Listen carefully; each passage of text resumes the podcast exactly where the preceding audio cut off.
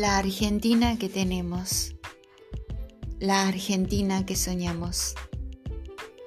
Ya oímos muchas veces que nuestro país es inmensamente rico,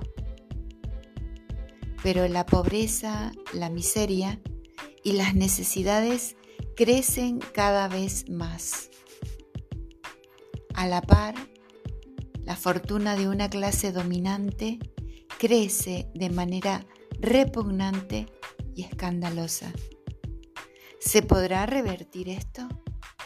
Sin duda, estamos seguros.